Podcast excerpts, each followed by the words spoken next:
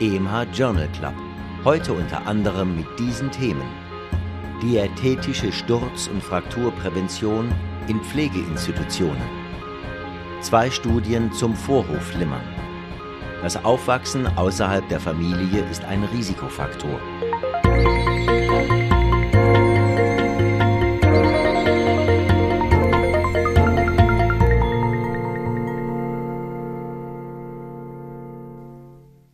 Folge wird unterstützt von der Aargauischen Kantonalbank. Bei der AKB sind Ärztinnen und Ärzte am richtigen Ort.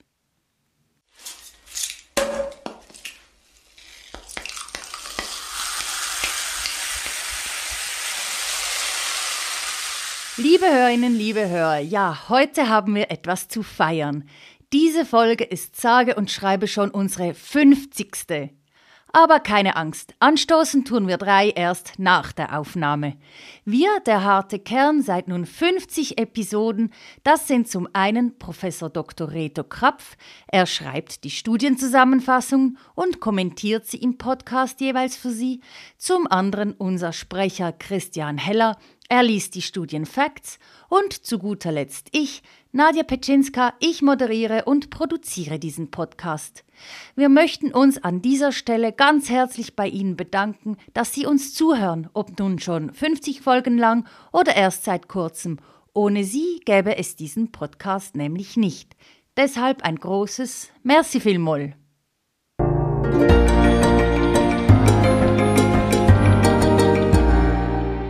Praxisrelevant. Diätetische Sturz- und Frakturprävention in Pflegeinstitutionen. In Pflegeheimen sind Stürze und die dadurch erlittenen Frakturen, die für alte Menschen in vielen Bereichen destabilisierend wirken, ein wichtiges Problem. In dieser großen australischen Studie in 60 Pflegeinstitutionen wurden 7195 Individuen, durchschnittlich 86-jährig, 68 Prozent davon Frauen, untersucht. Bei Individuen mit genügend Vitamin D-Reserven, aber einer Zufuhr von weniger als 1 Gramm Protein und nur etwa 600 Milligramm Calcium pro Tag führte eine verbesserte Calcium- und Proteinzufuhr zu einer signifikanten Reduktion der Sturz- und Frakturwahrscheinlichkeit, wobei der Effekt bei den Hüftfrakturen am größten war. Die Diätintervention bestand vorwiegend aus natürlichen Quellen, Milchspeisen. Der Effekt begann nach fünf Monaten signifikant zu werden. Eine interessante Studie mit einer relativ einfachen Intervention, wenn auch Pflegeheimbewohnerinnen und Bewohner dieser Altersgruppe oft nicht einfach von Diätänderungen zu überzeugen sind.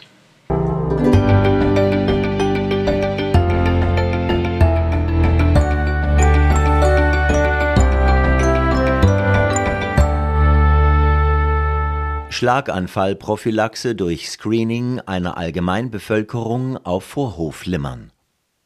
Bei 10 Prozent aller Individuen wird ein Vorhofflimmern erst durch einen erlittenen Schlaganfall diagnostiziert. Weitere 20 Prozent der Individuen mit Vorhofflimmern sind nicht antikoaguliert, obwohl eine Antikoagulation die Wahrscheinlichkeit eines Schlaganfalls auf circa ein Drittel senken kann. In einer schwedischen Allgemeinbevölkerung Stroke Stop knapp 29.000 Individuen, 75 bis 76-jährig, nachverfolgt über sieben Jahre, führte die mehrmalige EKG-Aufzeichnung innerhalb einer Periode von 14 Tagen, gefolgt von oraler Antikoagulation, im Falle einer positiven Diagnose zu einer nur bescheidenen Reduktion an Schlaganfällen. (5,45 versus 5,68 pro 100 Patientenjahre in der nicht gescreenten Gruppe) mit marginaler statistischer Signifikanz p gleich 0,045. Und gleich noch eine weitere Studie zu diesem Thema. Professor Krapfs Kommentar folgt im Anschluss.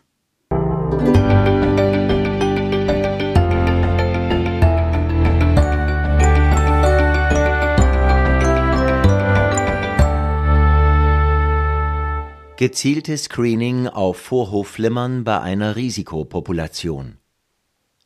Diese dänische Studie randomisierte gut 1500 durchschnittlich 75-jährige Individuen in eine Gruppe mit intensivem Screening mittels sogenannten Loop-Rekordern (Loop-Studie) und verglich sie mit 4500 Individuen ohne Screening (1:3-Randomisierung). Die Studienteilnehmenden mussten einen zusätzlichen Risikofaktor aufweisen (Diabetes, Hypertonie früherer Schlaganfall, Herzinsuffizienz. Obwohl in der Gruppe mit Loop Recording dreimal mehr Fälle von Vorhofflimmern entdeckt und mittels Antikoagulation behandelt wurden, resultierte daraus, entgegen den publizierten Erwartungen, keine Reduktion der Schlaganfälle nach Beobachtung etwa 5,5 Jahre, aber es traten signifikant mehr relevante Blutungen auf etwas Ernüchterung also nach diesen großen und gut durchgeführten Studien. Das Populationsscreening weckt Erwartungen, aber auch noch nicht mehr. Vor allem im Hinblick auf die mit den Smartwatches oder Smartphones über längere Zeitperioden einfacher zu diagnostizierenden Vorhofflimmer-Episoden könnten die Resultate an Wichtigkeit gewinnen. Die Loop-Studie lässt den möglichen Schluss zu, dass die selektionierten kardiovaskulären Risikofaktoren einen biologisch wichtigeren Effekt als das Vorhofflimmern per se ausüben.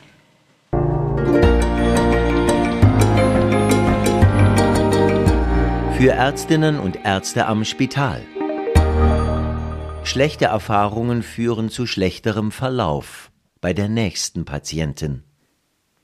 Wie beeinflusst eine negative Erfahrung oder Komplikation bei einer Patientin oder einem Patienten Ihre Vorgehensweise beim nächsten vergleichbaren Fall und hat dies Folgen für den Verlauf? Am Beispiel der Sektio lässt sich zeigen, dass Geburtshelferinnen und Helfer bei Komplikationen bei der nächsten Gebärenden eine höhere Wahrscheinlichkeit aufweisen, eine vaginale Geburt zu empfehlen und durchzuführen. Vice versa stimmt das auch. Eine komplizierte vaginale Entbindung erhöht die Wahrscheinlichkeit, bei der nächsten Gebärenden eine Sektio zu bevorzugen. Eine retrospektive Analyse findet Hinweise, dass so Fehlentscheide und Komplikationen bei der jeweils anderen Methode gehäuft auftreten. Dieser Mechanismus ist in der Psychologie der Entscheidungsanalyse wichtig und sollte wohl bei der Besprechung von Komplikationen bewusst gemacht werden. Man fragt sich, ob andererseits ein guter Verlauf bei einem riskanten klinischen Entscheid die Wahrscheinlichkeit erhöht, bei den nächsten Patientinnen und Patienten wieder so vorzugehen, was auch nicht immer gut sein könnte.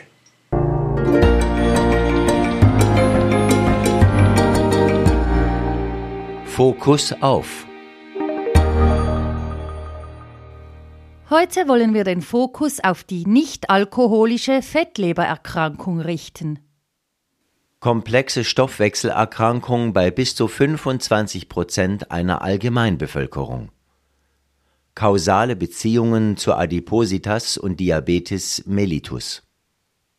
Leberhistologie mit Spektrum von einfacher Fettleber bis zur Steatohepatitis.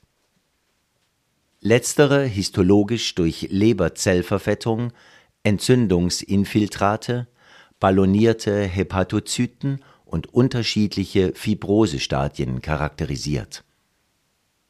Prospektiv untersucht waren die Mortalität jeglicher Ursache und hepatische Dekompensationen, Varizenblutungen und Aszites in den höheren Fibrosestadien F3 und F4 gehäuft nicht aber in niedrigeren Stadien. Es besteht eine große Zahl von therapeutischen, meist noch auf Studienebene evaluierten Interventionen. Die neueste davon ist ein generell wirksamer PPAR-Agonist, Lanifibranor. PPAR steht für Peroxisome Proliferator Activated Receptor.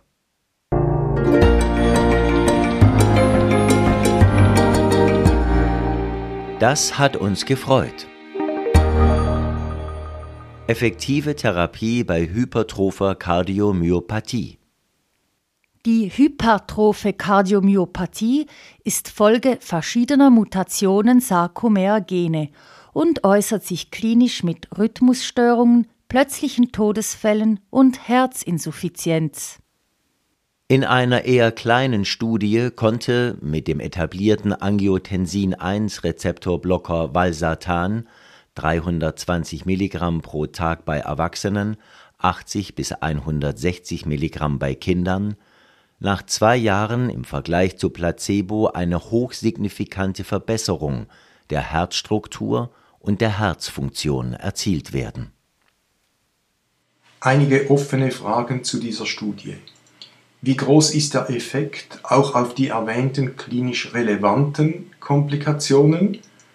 Und ist der Effekt bei allen Mutationen vorhanden oder auch gleich gut?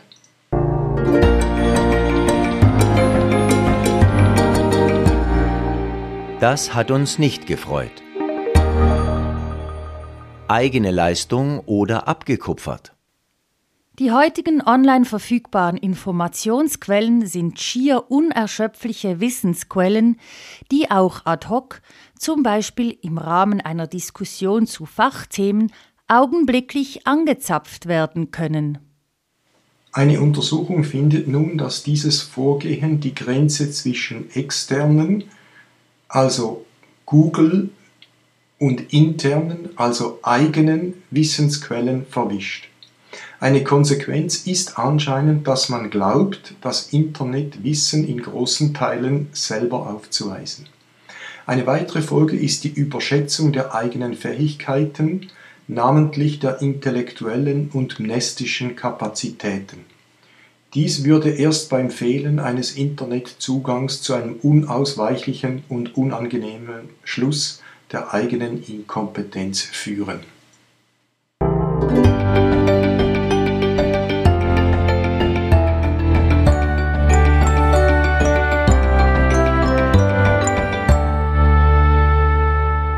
Das Aufwachsen außerhalb der Familie ist ein Risikofaktor. Bei Problemen mit Gesundheit oder Aggressivität, Kriminalität und anderem mehr eines oder beider Elternteile kann es sein, dass ein Kind zumindest vorübergehend in einem Heim oder in einer anderen Familie aufwachsen muss. Mit welchen Folgen?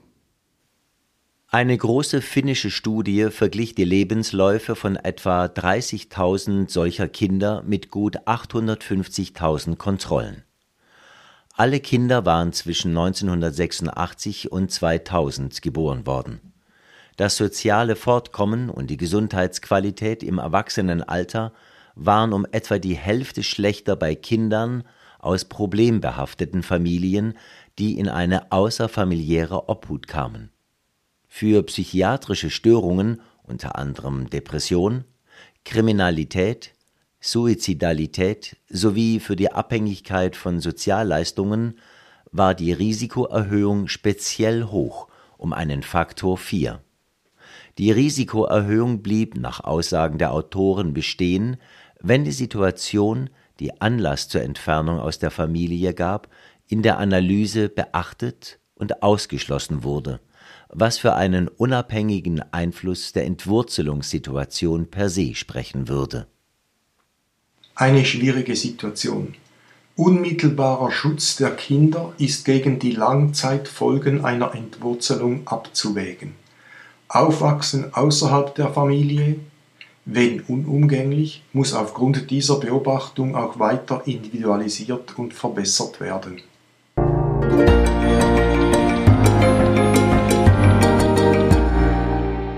Auch noch aufgefallen. Bei Kindern mit unterem Atemwegsinfekt. Antibiotika oder nicht? Diese prospektiv randomisierende, doppelverblindete Studie mit Mitarbeit von Ärztinnen und Ärzten aus 56 englischen Hausarztpraxen fand bei Kindern n gleich 432 Alter sechs Monate bis zwölf Jahre, Median drei Jahre, keinen Vorteil von oralem Amoxicillin, 50 Milligramm pro Kilogramm dreimal täglich für sieben Tage, gegenüber Placebo bei unkompliziertem unterem Atemwegsinfekt, definiert als Husten plus Sputum, Atemnot oder Schmerzen. Pneumonien, vermutet aufgrund der Statusbefunde und dem schlechteren Allgemeinzustand, waren ausgeschlossen. Die Studie scheint gut durchgeführt und wichtig für die Hausarztmedizin, weil in dieser Umgebung erfolgt. Gerade das Vorgehen, Pneumonien auszuschließen, die nur klinisch diagnostiziert wurden, lässt aber etwas Unsicherheit aufkommen, ob die Schweregrade der Infekte in beiden Gruppen auch wirklich gleich verteilt waren.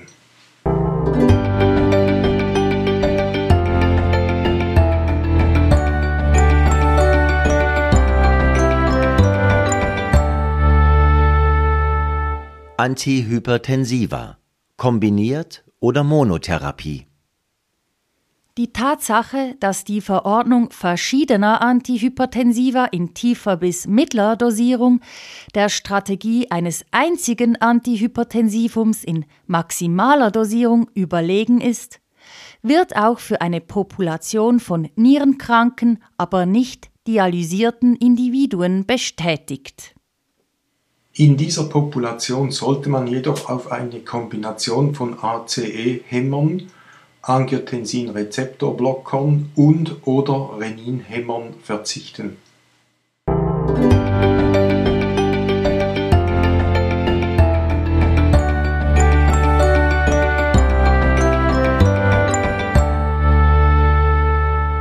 WC-Hygiene Eine Untersuchung in öffentlichen britischen Toiletten ergab, dass die bakterielle Kontamination invers mit der Qualität der Lüftung, gemessen am CO2-Gehalt der Innenluft, korreliert. Speziell viele Bakterienkolonien konnten auf der Brille, den Lavaborändern, den Urinalen sowie aus dem und um das Abfallgefäß herum gezüchtet werden. Auch an diesen Örtchen kann eine großzügige Lüftung und in Klammer auch Desinfektion vor einer Ansteckung in dieser Studie bakterieller Infekte schützen.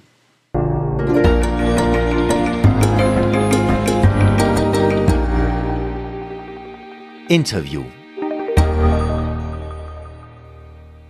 Dies ist eine Wiederholung des Interviews aus Podcast 4142 vom 13. Oktober 2021. Dieses Interview wird unterstützt von der Aargauischen Kantonalbank. Von der Basisdienstleistung über den Kredit bis zum Private Banking. Die Aargauische Kantonalbank ist nicht nur eine führende Universalbank für Privat- und Firmenkunden. Sie hat sich auch auf Ärztinnen und Ärzte spezialisiert und bietet ihnen eine breite Palette maßgeschneiderter Produkte und Dienstleistungen an. Egal ob im Hypotheken- oder Kreditbereich, ob Vermögensverwaltung, Vorsorge oder Finanzplanung, die Fachexpertinnen und Experten der AKB kennen sich mit der Materie aus. Aber viel wichtiger noch, sie sprechen ihre Sprache. Bei der AKB sind Ärztinnen und Ärzte am richtigen Ort. In dieser Episode ist Patrick Küng zu Gast bei uns im EMH Journal Club.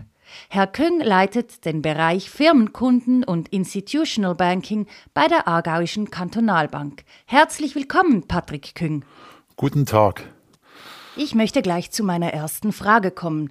Die Aargauische Kantonalbank ist eine Universalbank für Privat- und Firmenkunden. Jetzt drücken Sie die Zielgruppe der Ärztinnen und Ärzte in Ihren Beratungsfokus.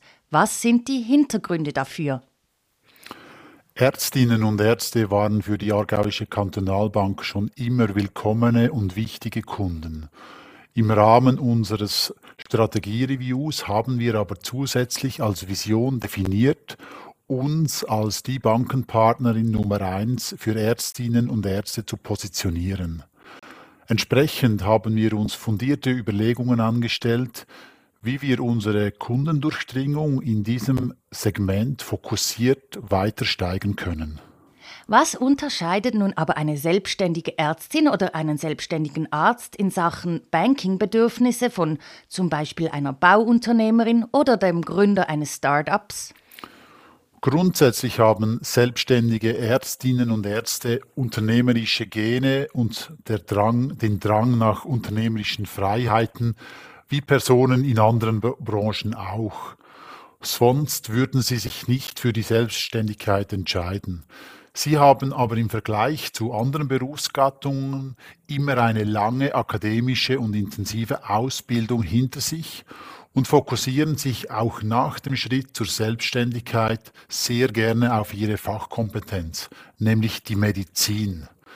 Wir treffen bei der Ärztegruppe oft auf Menschen, welche gerne für betriebswirtschaftliche Themen, zu welchen auch unsere Bankangelegenheiten gehören, an Vertrauenspersonen delegieren. Und genau hier wollen wir mit unserem spezialisierten Betreuungsansatz für Ärztinnen und Ärzte anknüpfen. Über diese Delegationsmöglichkeit ist sicher manch eine oder einer sehr glücklich. Die Gründung einer eigenen Praxis, die Vermögensverwaltung oder dann auch die Pensionsplanung. Je nachdem steht man an einem anderen Punkt in seiner beruflichen Karriere. Was bietet die AKB da konkret an? Wir können selbstständige Ärztinnen und Ärzte auf ihrem gesamten Lifecycle mit unseren Bankdienstleistungen einen effektiven Mehrwert schaffen. Der Einstieg erfolgt oftmals über unseren AKB Praxiskredit für die Eröffnung oder Übernahme einer Praxis. Später beispielsweise bei der Realisierung des Eigenheimwunsches, bei wichtigen Vorsorgethemen wie der Pensionskassenberatung oder der individuellen Finanzplanung, bei Anlagethemen und gegen Ende der Selbstständigkeit bei der Initialisierung und der Begleitung der eigenen Nachfolgeplanung. Also eine ganz allumfassende Betreuung, die Sie da anbieten. Wie mir erklärt wurde, hat man als Kunde oder Kundin eine persönliche Ansprechpartnerin oder einen persönlichen Ansprechpartner bei Ihnen. Wie haltet sich das Expertenteam für Ärztinnen und Ärzte bei der AKB thematisch fit? Ja, Ihre Aussage ist richtig. Wir haben in all unseren Marktgebieten Ärzteexpertinnen und Experten definiert. Diese sind jeweils im Tandem unterwegs, eine Fachperson auf der Finanzierungsseite und eine Fachperson im Vorsorge- und Allfinanzbereich. So können wir die regionale Nähe sicherstellen, professionalisieren aber gleichzeitig die Beratungskompetenz auf die Bedürfnisse dieses speziellen Kundensegments. Unsere Expertinnen und Experten besuchen intern wie auch extern maßgeschneiderte Weiterbildungen, teilweise sogar gleiche Seminare wie Ärztinnen und Ärzte, welche auf dem Weg der Selbstständigkeit sind. Beispielsweise denke ich da an die Seminare von FMH Consulting. Unsere Ärzte-Spezialisten kommunizieren somit auf Augenhöhe mit unseren Kunden und erkennen gleichzeitig die Merkmale und Anliegen dieses Kundensegments. Bei der AKB hat man somit nicht nur eine persönliche Ansprechperson, sondern gleichzeitig eine Person, welche die gleiche Sprache spricht wie die Ärztin oder der Arzt.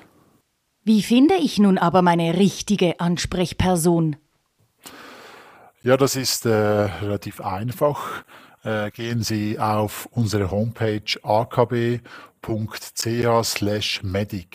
oder natürlich, wenn Sie schon jemand von uns kennen, über den bestehenden Kontakt bei der Aargauischen Kantonalbank. Wir werden Ihnen diesen Link natürlich in unseren Show Notes bereitstellen. Nun zu meiner nächsten Frage. Welche Dienstleistungen oder Produkte sind für unsere Zuhörerinnen und Zuhörer besonders interessant? Wie ich vorher schon gesagt habe, bieten wir eigentlich äh, die ganze Produktepalette auf dem gesamten Lifecycle an. Und entsprechend ist unsere Produkte- und Dienstleistungspalette für Ärztinnen und Ärzte über den gesamten Lifecycle nutzenstiftend und kompetitiv. Dies immer verbunden mit der persönlichen Note und der hohen Serviceorientierung unserer Expertinnen und Experten.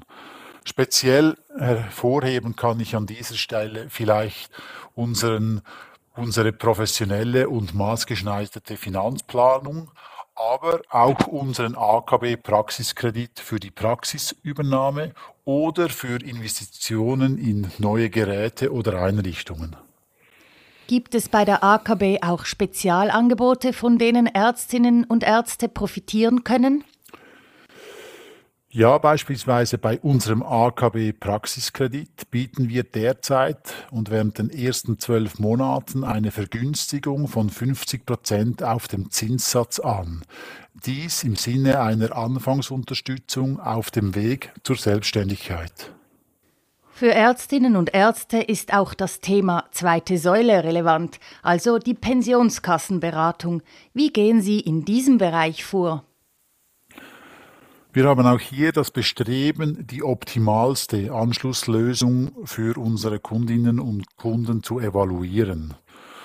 Zuerst ermitteln wir gemeinsam mit unseren Kunden die jeweiligen Bedürfnisse und definieren das hier zur Verfügung stehende Budget. Bei den später zur Ausschreibung eingeladenen Vorsorgeeinrichtungen handelt es sich um passende Sammel- oder Gemeinschaftsstiftungen oftmals bereits spezielle Verbandslösungen. Und auch bieten wir spezielle Lösungen wie beispielsweise 1a-Pläne an. Arbeitet die AKB als Dienstleisterin in diesem Sektor eigentlich unabhängig? Ja, wir sind als unabhängiger Broker tätig zwischen der AKB und den jeweiligen Produkteanbieter, Vorsorgeeinrichten oder Versicherungen besteht eine Zusammenarbeitsvereinbarung. Transparenz und Ehrlichkeit sind in diesem Bereich das Fundament einer partnerschaftlichen Zusammenarbeit, sowohl mit unseren Kunden als auch mit unseren Kooperationspartnern. Qualität und Ehrlichkeit wird also groß geschrieben. Nun zu einem weiteren Punkt. Die AKB gilt gemäß dem Private Banking Rating der Zeitschrift Bilanz als langjähriger Qualitätsleader. Was können Sie Ihren Kundinnen und Kunden bieten, die ihr Geld ausschließlich nachhaltig anlegen möchten? Ja, zuerst auf diese Auszeichnung äh, vom, von der Zeitschrift Bilanz sind wir sehr stolz. Und in unserer Vermögensverwaltung wie auch bei den eigenen AKB-Portfoliofonds erfolgen sämtliche Anlageentscheide ausschließlich nur auf unseren definierten Nachhaltigkeitskriterien. Nachhaltigkeit im Anlagebereich ist somit wirklich sichergestellt. Aber uns ist eben auch eine nachhaltige Partnerschaft mit unseren Kunden über den gesamten Lifecycle sehr wichtig. Nun komme ich noch zu meiner letzten Frage. Nach einem erfüllten Arbeitsleben schließt man die eigene Praxis nur ungern. Viel lieber würde man sie und die vielfach langjährigen Beziehungen zu den Patientinnen und Patienten in kompetente Hände übergeben. Natürlich geht die Regelung einer Unternehmensnachfolge selten schnell über die Bühne. Wie unterstützt die AKB spezifisch Ärztinnen und Ärzte dahingehend? Ja, wie bei jedem anderen Unternehmen auch, ist die Nachfolgeregelung fast das wichtigste Projekt in der ganzen Unternehmerkarriere. Leider wird dieses Thema, wie Sie es angesprochen haben, äh, aber viel zu oft verdrängt oder eben nicht frühzeitig angepackt. Und genau hierfür braucht es die richtigen Partner, nebst genügend Zeit. Das Thema Unternehmensnachfolge ist äh, bei der Aargauischen Kantonalbank seit längerem ein Steckenpferd. Unsere Nachfolgeexperten können auch Ärztinnen und Ärzte in diesem Prozess eng begleiten und gleichzeitig weitere externe Fachexperten mit ins Boot nehmen. Wir stellen unseren Kundinnen und Kunden sehr gerne unser Partnernetzwerk zur Verfügung. Wie so oft im Leben führt nicht eine Einzelleistung zum besten Resultat, sondern eben die Teamleistung. Patrick Küng, herzlichen Dank für diese interessanten Ausführungen und für dieses Gespräch. Sehr gerne und wir würden uns natürlich sehr freuen, mit möglichst vielen Zuhörerinnen und Zuhörern in Kontakt treten zu dürfen. Nehmen Sie doch diese Chance und testen Sie uns. Dieses Interview wurde unterstützt von der Aargauischen Kantonalbank.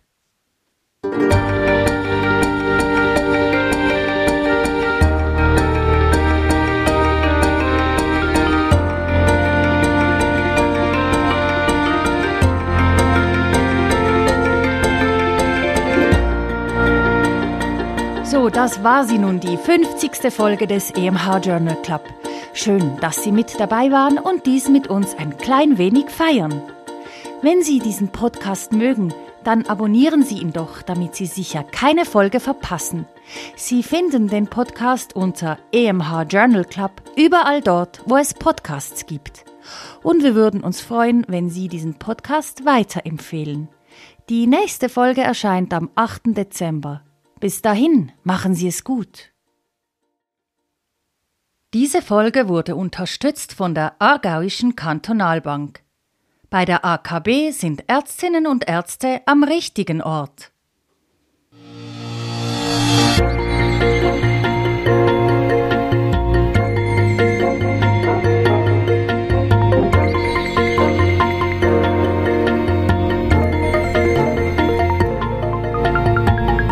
Sie hörten EMH Podcast, EMH Journal Club.